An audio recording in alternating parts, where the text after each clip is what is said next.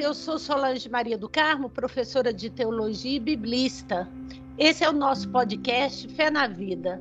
Nós estamos aqui hoje com o professor José Luiz Quadros, que é doutor em Direito e coordenador da Comissão Justiça e Paz de Minas Gerais. Ele é um grande ativista dos direitos humanos e eu tenho sempre uma alegria enorme de poder escutá-lo. Seja bem-vindo, Zé Luiz. Nosso podcast fica assim honrado com a sua presença. Muito obrigado, professora Solange. A satisfação é toda minha. Agradeço muito o convite para a gente conversar. Muito bem, gente. Hoje nós vamos falar de uma temática bem atual, a chamada guerra híbrida. E eu aprendi isso foi com o professor José Luiz. Então, ele vai explicar para a gente. Professor José Luiz, o que, que, é isso? Esse negócio de guerra híbrida? E de onde vem essa expressão? Pois é, essa expressão ela ganhou força recentemente com o lançamento de um livro que é de um russo, o Andrei Koríbico né, o Coríbico escreveu um livro, foi traduzido aqui, publicado pela expressão popular, né, que chama Guerra Híbrida. Né, mas essa ideia, a ideia não é nova, né? É, e mesmo a gente pode encontrar essa expressão antes. É, o que, que significa guerra híbrida? A guerra, a guerra convencional, vou falar assim, a guerra entre exércitos, né, para conseguir objetivos os mais variados, que pode ser né, territorial, sempre envolve alguma questão né, econômica, derrubar governos, né, ocupar estados, etc. Isso aí na, na, na, na, modernidade surge com a modernidade. As guerras anteriores eram diferentes, mas por quê? Surgem os estados nacionais e com eles os exércitos nacionais a partir de uma data simbólica que a gente dialoga aí com o professor Henrique Dussel, na, no, especialmente no livro dele, 1492, O Encobrimento do Outro. Nesse livro, ele traz, então, essa ideia da, da, formação, do início da construção do sistema mundo colonial moderno, e é um momento que a gente utiliza também essa data simbólica que a gente utiliza para a formação desses estados modernos. Com esses estados modernos, os exércitos nacionais. Né? Então a gente vai ter aí as guerras que foram guerras de conquista, invasão, extermínio, né? com a invasão da América, por exemplo, né? pelos europeus, Aqui, segundo Henrique Dussel, né, no século, só no século XVI, cerca de 20 milhões de pessoas morreram, habitantes originários aqui dessas terras. No século XVI e XVII, chega a 70 milhões de pessoas. Aí depois toda a destruição que se segue e a invasão que começa na América, a invasão da África, a invasão da Ásia, da Oceania. E são esses exércitos nacionais né, que permitem o desenvolvimento da chamada economia moderna, né, da economia capitalista. Bom, essas guerras, então, convencionais, entre exércitos, né, que vão começar a se formar né, é, a partir desse período, é, vão somar outros mecanismos de guerra, seja, outras formas que somam, às vezes, a, a guerra convencional, ou que substituem a guerra convencional, para atingir também esses mesmos objetivos, né? Conquista território, derrubar governos, né? criar impérios, né? É, colocar governos títeres para explorar o território, extrair riqueza, etc, etc, etc.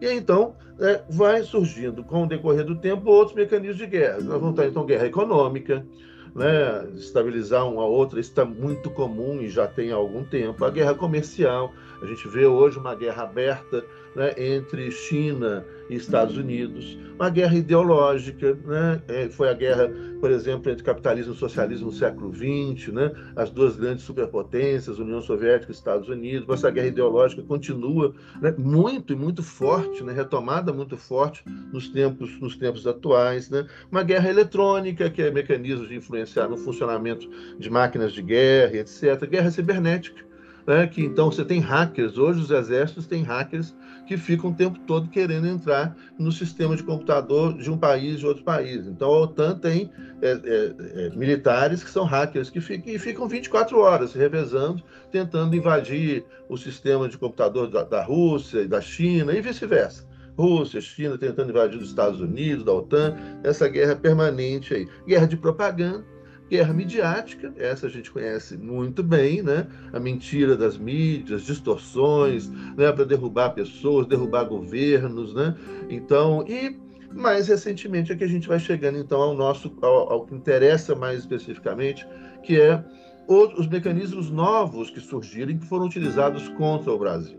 Né? Tem um, um, livro muito interessante que chama A Guerra contra o Brasil, né? É, que vai falar como que a gente, por exemplo, a partir de 2013, aquelas chamadas jornadas de 2013, né, ali começa todo um processo de desestabilização né, é, do país, da economia, da política brasileira.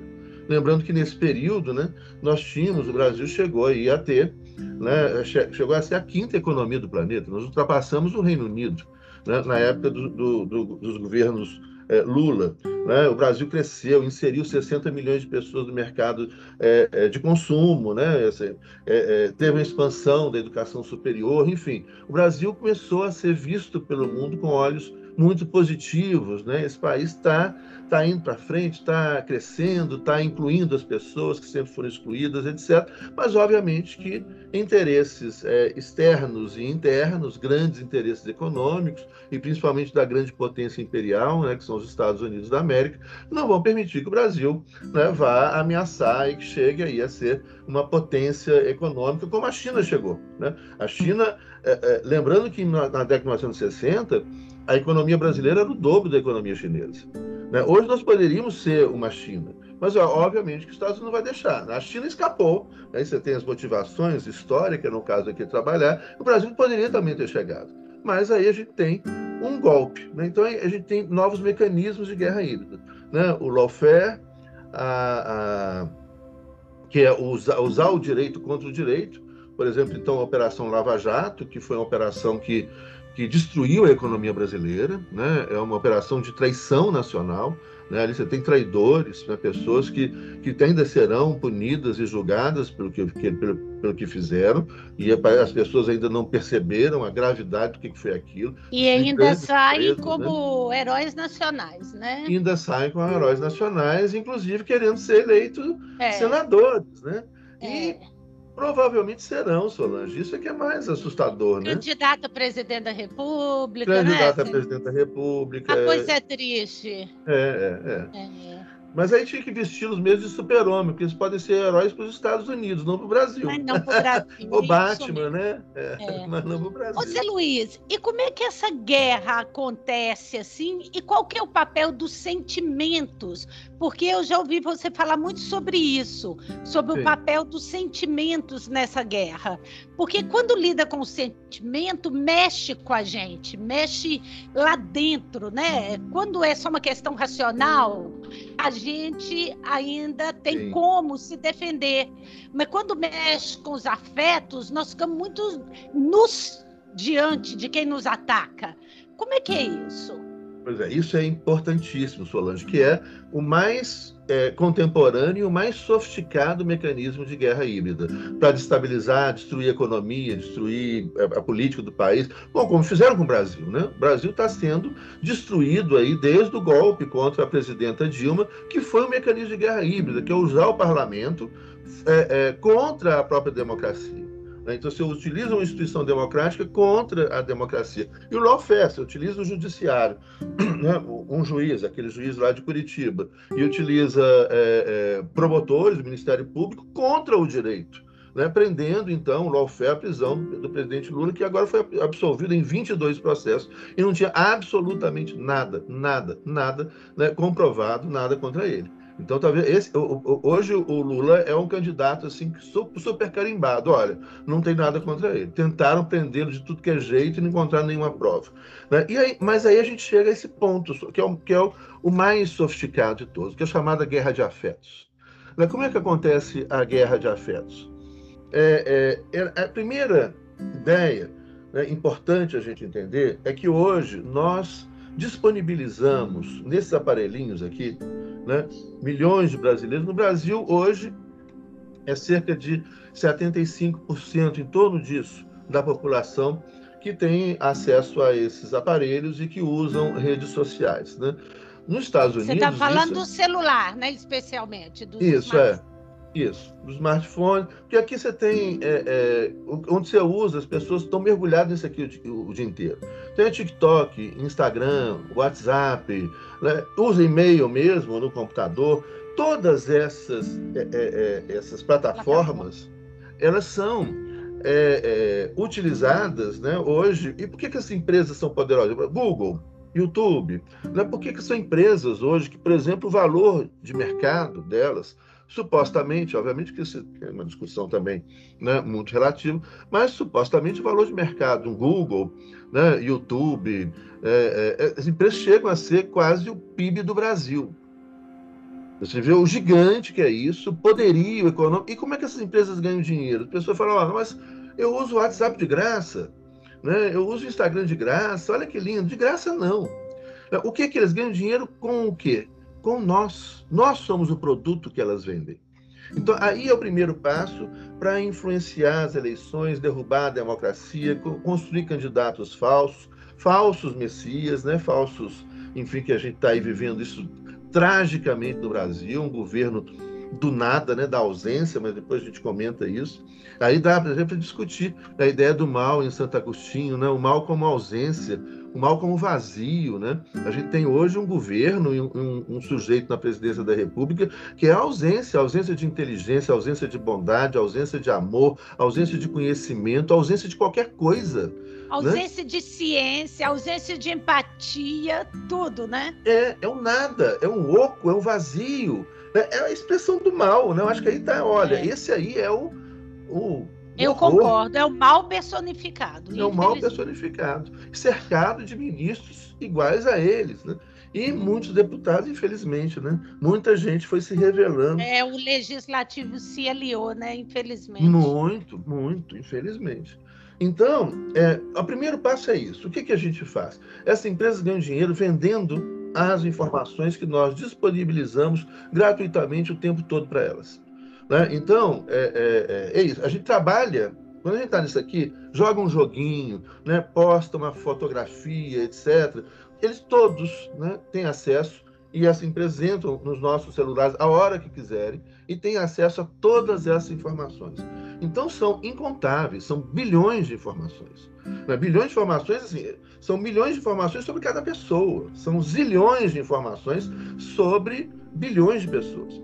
Então, sabem tudo o que pensamos, tudo o que sentimos, tudo o que compramos, tudo o que consumimos, sabe como nós vemos o mundo, como nós enxergamos as coisas, está tudo aí, né? Exatamente. Então, o que, que eles ganham com isso? Ó, elas vendem, essas empresas vendem para outras empresas informações sobre a gente. O que, que a gente gosta de comer, o que, que a gente pensa, qual é a nossa posição política, qual é a nossa religião, idade, sexualidade, tudo, tudo, tudo. Vende tudo. Vende tudo. Então é possível. E aí é, é, tem um, um, livro até muito interessante que fala disso, que é da, da Shoshana Zuboff, né, A Era do Capitalismo e Vigilância, onde então as empresas sabem. É tanta informação que eles sabem o que a gente vai fazer amanhã, sabe o que a gente vai fazer semana que vem. Sabe onde que a gente come, o que, que a gente come, em qual hora. Né? Hoje o Zé Luiz né, consumiu um pão de queijo com suco de laranja na esquina, na, na, na padaria tal. Hum. Sabe tudo. E eles usam isso para quê? Para descobrir os nossos gostos, vender produtos para a gente, mas na política, o que, que é? Né? Descobrir os nossos medos. Aí é que entra, então, a questão do afeto. Né? Ou seja, ah, e como é que isso é feito? Né? Você tem a inteligência artificial. A inteligência artificial, ela é, é, é uma inteligência... E aqui tem um livro interessante da Margaret Boden, né? A Inteligência Artificial, e tem um outro livro muito interessante do Nick Bostrom. Né? Ah, esse aí eu comprei por sugestão sul. Está aqui na. É. é minha, meu livro da, das férias, eu quero ah, ler. É, é... Eu li já dois por sugestão sua numa live e agora esse aí é o, é o próximo. Oh, já leu Engenheiros do Caos? Sim, eu li o Engenheiro do ah, Caos por causa de você, você isso. que me É muito, maravilhoso. É, é triste, maravilhoso. mas é maravilhoso. É. Maravilhoso. Ah, e tem uma leitura, tem uma leitura para pra, as férias também, né? legal demais, que eu acho que eu já indiquei também. O Franco Berardi. Ah, esse aí não tem ainda não. Ah, é um filósofo, é anarquista italiano. Mas ele, ele tem, a gente vai lendo, é cada insight. O livro chama Depois do Futuro, da editora. Ah, vou querer também. Muito. Viu? Depois Obrigada. Do editor Ubu. Bom, mas aí então, o que é? A inteligência artificial é um algoritmo que cria algoritmos. Então, quando se utiliza inteligência artificial, essa palavra, significa o quê? Que esse, essa, essa máquina virtual, ela é, vai muito além da programação original. Ou seja, ela cria outras programações, ela cria outros algoritmos, né? Ela pensa e ela cria. ela cria linguagens. Então, o Nick Bostrom, e aqui você tem também um, um desafio filosófico interessantíssimo que ele coloca aqui no livro dele, ele fala, olha, até 2070, mas isso pode acontecer amanhã, né? Até 2070, você vai ter, é possível que a gente tenha uma inteligência artificial que tenha consciência da sua própria existência. Isso é perturbador, né? Isso é muito. Nossa, nem fala. É, isso é muito perturbador. E como que eles usam os afetos? Como que isso nos atinge? Pois é, aí então, com a inteligência artificial abastecida de zilhões, né, é muita informação das pessoas, como é que eles fazem? Por exemplo, a, a, eleição lá do Brexit, né, a saída do Reino Unido da União Europeia. Ou a eleição do Trump também foi feito isso. E várias outras eleições aqui no Brasil também aconteceu na eleição dessa pessoa que está na presidência da República. É, é, é, em uma proporção menor naquela ocasião, mas no ano que vem isso vai ser usado com toda a força, né, que é muita grana por trás disso aí, desse projeto de extrema-direita, fascista, de grandes corporações que apoiam isso e pessoas muito mas, né, pessoas horrorosas. E aí então, o que, que se, como é que faz? Primeiro, se abastece a inteligência artificial desses zilhões de dados sobre milhões de eleitores. Então, no Reino Unido, quase todo mundo usa redes sociais. Quase todo mundo. Se aqui é, é, é 70%, 75% da população, lá é quase 100%. Né? Então, é 99,9%. Estados Unidos também. Então, o que acontece? Você pega a informação de todas essas pessoas. E a inteligência artificial, o que, que você pede para ela? Fala, olha, te dei aqui um monte de informações. Aí você faz a pergunta: eu quero identificar qual é o medo, quais são os medos dessas pessoas. Quais são os medos dessas pessoas que moram em tal lugar, tal cidade? É, tal perfil, por exemplo, no, na Inglaterra, lá, aquele pequeno fazendeiro, aquela pequena propriedade, uma cidade pacata, no interior da Inglaterra, ali, criando ovelhinha. Né? O que, que essas pessoas né, é, pensam, o que, que elas têm medo, o que, que assusta elas. Então a inteligência artificial fornece isso, né? fornece em segundos essas informações. E aí então você faz um outro pedido, é para mais ou menos como o gênio da lâmpada, né? A inteligência uhum. artificial uhum. é por aí. Aí chega e fala, olha, então né, vamos criar notícias, notícias verossímeis. Que alimentem o medo. Que alimentem o medo. Então você começa a criar fake news. Mas a inteligência artificial, ela cria notícias, são assim, milhares por minuto. Uhum. E depois, Luiz, só uma pergunta. Apresentam, então, o medo, o horror, e depois apresenta a solução, o salvador da pátria, é isso? Isso. Então, primeiro é o medo, mas aí é a insistência no medo, isso é importante. Dessas mensagens que são verossímeis, que eles colocam também, plantam em jornais, né, porque a imprensa hoje é comprometida com o grande poder econômico, com o grande capital, então a imprensa também mente, no Brasil a gente sabe disso. Aí você começa a soltar notícias verossímeis, e aí é, começa notícias. As pessoas passam a viver em universos paralelos, porque as pessoas passam o dia inteiro mergulhadas nisso aqui. Então elas vivem um mundo que não existe. Elas começam a receber pelo WhatsApp, Facebook, um monte de coisa, um monte de mensagens, imagens distorcidas. Isso é muito comum. Você pega, às vezes, a fala das pessoas. Hoje é possível, por exemplo, você fazer com muita precisão né, a boca da pessoa mexer, né, como se ela estivesse falando uma coisa que ela nunca falou. Né? Ou então pega de forma mais grosseira o sujeito falando em inglês né, com a tradução toda errada. E a pessoa não se preocupou em, em traduzir, ou não entende inglês, ou, ou, ou, pega em francês, ou pega em chinês, e traduz. Então é muito sofisticado. Você cria um universo paralelo, artificial, de mentiras, mentiras bem construídas. Mas isso é tão permanente que esse medo vira raiva e essa raiva vira ódio. Vira ódio. Ô Zé Luiz, então mais uma pergunta. Isso tem a ver então com a retórica do ódio? Sim, tudo a ver. Que hoje está nas mídias. Tudo a ver. Né? Parece que quanto mais ódio você põe na rede, mais adepto você tem. Então, quanto mais você falar uma coisa absurda, grosseira, etc., e ofensiva, mais você ganha dinheiro porque você teve muitas visualizações. Exatamente, Solange, exatamente. Não é um horror. É um horror, é assustador, é assustador. E aí, o grau, porque uma coisa, assim, trazendo rapidamente a, a, a, a ciências, especialmente a psicanálise para dialogar, né, o Lacan ele trabalha três paixões humanas, né, que é o amor, amor enquanto paixão, né, não amor numa dimensão mais ampla, né, amor, amor, paixão, ódio, paixão e ignorância. Né? E ele fala que a ignorância anda sempre do lado das outras paixões. Né? E a gente sabe, por exemplo, a gente pegar um exemplo de uma pessoa que está perdidamente apaixonada por outra pessoa. Né? Então aí a gente não vê nada que a pessoa faz. Às vezes a pessoa faz maldade com a gente, a gente não está nem aí, a gente acha fica linda, cego. até fica cego. É. Ou seja, fica ignorante. Né? É. A gente ignora um monte de coisa que outra pessoa faz. Só que eles levam isso não para o lado do amor-paixão, que também esse amor-paixão gera muita perturbação e pode gerar complicações, mas eles levam para o lado do ódio.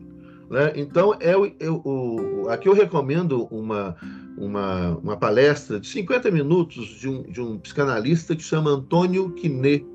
Quinet, Q-U-I-N-E-T. A palestra e eu chama... assisti por sua recomendação ah, também, sobre ignoródio. Ignoródio. E adorei. Pois é. Adorei, ele é muito, claro, muito né? esclarecedora. Né? Muito, muito. Vale a pena os nossos ouvintes também assistirem. Exatamente. Né? Então você mergulha essas pessoas no ódio. Aí quando a pessoa está mergulhada no ódio, o estado de ódio desequilibra a química do corpo. A pessoa não pensa direito, a pessoa não vê as coisas, a pessoa não dialoga, a pessoa não ouve. Ela não, é impossível dialogar com as pessoas que estão mergulhadas em estado de ódio. E hoje a gente tem milhões de pessoas mergulhadas em estado de ódio no Brasil, nos Estados Unidos, na Hungria, onde a extrema-direita está no poder, na Polônia, onde a extrema-direita está forte. Né? Então, é, é, é isso. Né? É, isso é muito grave. E o espaço, portanto, de guerra é a guerra dentro do corpo da gente, é a guerra de afetos, né? Ô Zé Luiz, e o que isso tem a ver com o nosso governo atual aqui no Brasil? Porque essa guerra híbrida acontece, ela é, vamos dizer assim, a máquina que esse governo usa. E uhum. como é que a gente pode enfrentar isso sem ser nocauteado? Porque é, é, é uma luta de titãs, vamos falar é. assim. É uma luta né? de titãs, é gigante, difícil, mas a primeira coisa que gente tem que pensar é que quando a gente fala em guerra híbrida, são vários campos de batalha, vamos falar assim, campos de luta, né? Que é econômico, é midiático, é social, é um monte de coisa. Agora, essa guerra, ela ocorre num, num, num espaço, né? Que é dentro de nós, né? Que é o espaço do nosso afeto. Afeta o coração, o fígado, o estômago, os nervos, desequilibra a química do nosso corpo. Então, como enfrentar isso? Bom, obviamente, nesse, né, como eu disse, tem outros campos de luta e nenhum pode ser esquecido. Né? Mas a gente não vai resolver essa guerra de afetos, por exemplo, com, meramente com discurso racional. Né? Porque você vai tentar argumentar com a pessoa, a gente sabe disso, né? Todos nós temos parentes, ex-amigos. No meu caso, se tornaram ex-amigos. Ex eu não quero mais saber de amizade com essas pessoas, não. Ex-amigos. Ex-parente não tem jeito, mas a gente afasta também desses, é, desses parentes, não vai, porque faz mal, assim, uma pessoa carregada de ódio. Aí você vai a conversar. A pessoa é tóxica, né? Tóxica, ela te agride, você tenta argumentar, ela não ouve, né? ou então te xinga, ou até parte para agressão né? é verbal e pode chegar, que a gente sabe, vários casos de agressão física. Né? Então, é, é, isso é muito. Como resolver isso? Não é, então, no plano racional argumentativo. Né? Tem que ser aí se a guerra é de afetos, a gente tem que responder isso com afetos. Mas, obviamente, não com afeto negativo. A gente não vai responder ódio com ódio, porque aí eles, eles venceram. Aí, como diria o Belchior, eles venceram e o sinal está fechado para nós. Né? Então, não, você não vai responder ódio com ódio nunca. A única maneira de vencer é com afetos positivos. Então, o que isso exige de nós, né, e nos consome, né, Solange, a gente vai, né, as pessoas andam exaustas, né, mas exige paciência, exige responder afeto negativo com afeto positivo, responder o ódio com amor. Com amor. Muito e... difícil, né, Zé Luiz? Difícil, mas a gente tem que é descobrir. Um verdadeiro exercício cristão. Isso. Haja São Francisco, onde houver ódio que eu leve amor, onde houver guerra que eu leve paz, né? Perfeito. Não é fácil. Totalmente São Francisco, aliás, o Papa Francisco, né? A encíclica Laudato Si, né? Belíssima em defesa da a natureza, a fraternidade, da diversidade, da, da, das diferenças de opiniões e de, de, enfim, é isso, é é o amor, é um exercício cristão. Né? É amor, sim. Né? Viva São Francisco, viva o Papa Francisco. É. Né? A única maneira que a gente tem de vencer isso é com muito amor e muita inteligência e muita paciência. Ô Zé Luiz, e sabe o que, que eu fico pensando? Especialmente nós que somos cristãos, como é fácil a gente entrar na retórica do ódio e Sim. começar a retribuir o mal com o mal. É, é, inconsciente, né? Sim. Então esse exercício do esvaziamento do ódio, do e até às vezes ter que tomar distância um pouco, ter que sair da que a gente chama da bolha da gente, daquele Sim. ambiente, tomar uma distância, parece que é um, uma uma atitude mais do que necessária no momento. Eu, pelo menos, precisei fazer isso. Sim. Eu fiquei mais ou menos um mês sem praticamente ver noticiários, sem entrar nas redes que, que ficam disputando isso para me reequilibrar. Porque eu estava num ponto que eu já estava para avançar.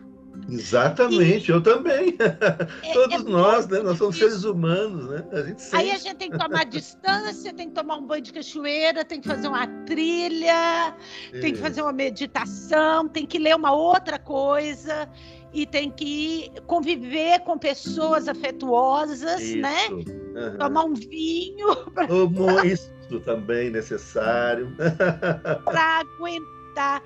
Como que tá difícil, né, Zé Luiz? E eu tá fico difícil. pensando o que vem no próximo semestre, no próximo ano, porque é ano de eleição. Então, veja bem, o papo tá ótimo, mas nós temos que encerrar. Que conselho que você dá para os nossos ouvintes para esse próximo ano, acerca dessa guerra dos afetos, dessa guerra híbrida? Como que a gente vai conseguir sobreviver nesse ano de eleições, quando nós vamos ser totalmente bombardeados com esse ódio? Vamos, vão ser muito. Mas é isso, gente.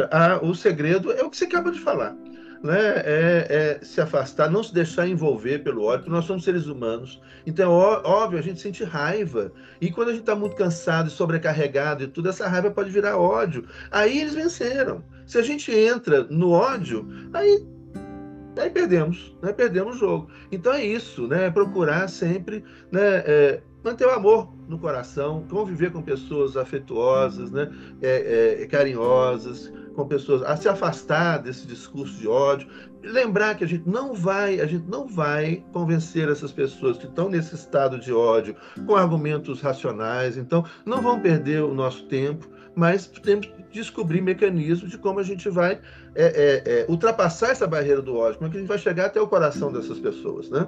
E não vai ser com ódio, vai ser com afetos é, positivos, né? Isso. E assim, eu estava lembrando, né? Você como, como teóloga, a, a, eu li né, em julho agora um livro fantástico do George Agamben, que chama O Mistério do Mal. Nossa, aí eu, eu, recomendo essa leitura também. Um livro fininho, denso, que fala do Apocalipse, né? E da revelação do mal. Eu acho que a gente está num momento que é um momento assim é, de final de um, de um sistema mundo, né? de fim de um sistema mundo colonial, moderno, de extrema violência, que levou à morte milhões e milhões de pessoas, de fim de um sistema econômico egoísta, competitivo, ganancioso, que é o capitalismo, que não, não tem como continuar né, existindo. Então, esse sistema mundo colonial moderno dos últimos 500 anos se esgotou. E a gente está vivendo justamente esse momento de radicalização e de pessoas que não querem perder esses privilégios né, e começam então a utilizar todos os mecanismos de toda a grana que eles têm na mão, muito dinheiro, para tentar perturbar todo mundo, dividir a sociedade, gerar ódio, gerar conflitos, violência, etc. Porque essas pessoas estão percebendo que o mundo, esse mundo de violência, de opressão, de desigualdade, de ganância, né, é, que eles criaram, não se sustenta mais. Então acho que é isso. A gente está vivendo um momento de revelação. Né? O mal está muito claro, né? Isso aí, a gente vê esse vazio no poder. Né? Eu acho que nunca foi tão claro. Ô Zé Luiz, eu vou te contar uma história que eu acho que vai te ajudar e vai ajudar o ouvinte. Eu convivi com uma pessoa muito querida durante muito tempo e ela tinha perdido três irmãos de uma vez só afogados. E um foi salvar o outro, foi salvar o outro e os três morreram. E a mãe desses três filhos encontrou saída em em amar os três que sobraram, em dançar forró e fazer outras coisas positivas. E o pai encontrou saída na bebida. E se atolou num processo de tristeza, começou a ficar violento. Então, um dia, uma dessas, essa pessoa que convivia comigo, quando o pai começou com aquele repente de ódio e agredindo e descontando a raiva do mundo no, nos outros, ela olhou para ele e falou assim: se o senhor soubesse como eu te amo, o senhor é. não fazia isso. Bonito. Então, ele desatou num choro, uhum. num choro e foi a última vez que ele foi violento com, com, com os outros três filhos. É então, toda vez que fala da retórica do ódio, eu me lembro desse caso. É, muito sabe? bonito.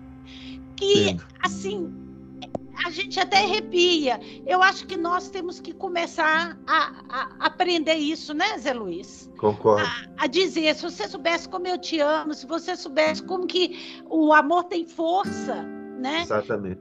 Então, acho que a gente podia deixar esse recado agora aí para os nossos é, ouvintes, né? Quem sabe a gente vai colocar essa oração de São Francisco em prática Exatamente. no próximo ano, Isso. mais do que nunca. Isso. Onde houver, né? É, mentira, que eu levo a verdade. Vai ser um ano de muita fake news. Vai, muita, muita. Nossa, ano que vem vai ser. É isso, é. Olha, São Francisco, com certeza, é. com certeza vai ser o nosso patrono no ano que vem, mais vai do ser. que nunca. José Luiz, olha, foi maravilhoso conversar com você. Muito obrigada, uma Muito graça, obrigado. viu? Um prazer enorme. Nós vamos voltar a conversar um pouco mais depois sobre outra, outras temáticas, inclusive sobre essa crise do Estado de Direito é, no Brasil, que eu acho que é uma coisa sobre a qual a gente precisa muito sim, falar, né? Sim. Mas numa outra ocasião a gente fala mais. Obrigadão, viu? Eu que agradeço. Muita, muita força. Muito obrigado um abraço para os nossos todos. ouvintes também. Até a próxima. Se um grande Deus abraço quiser. também a todos e todos. Um abraço, Solange. Obrigadíssimo.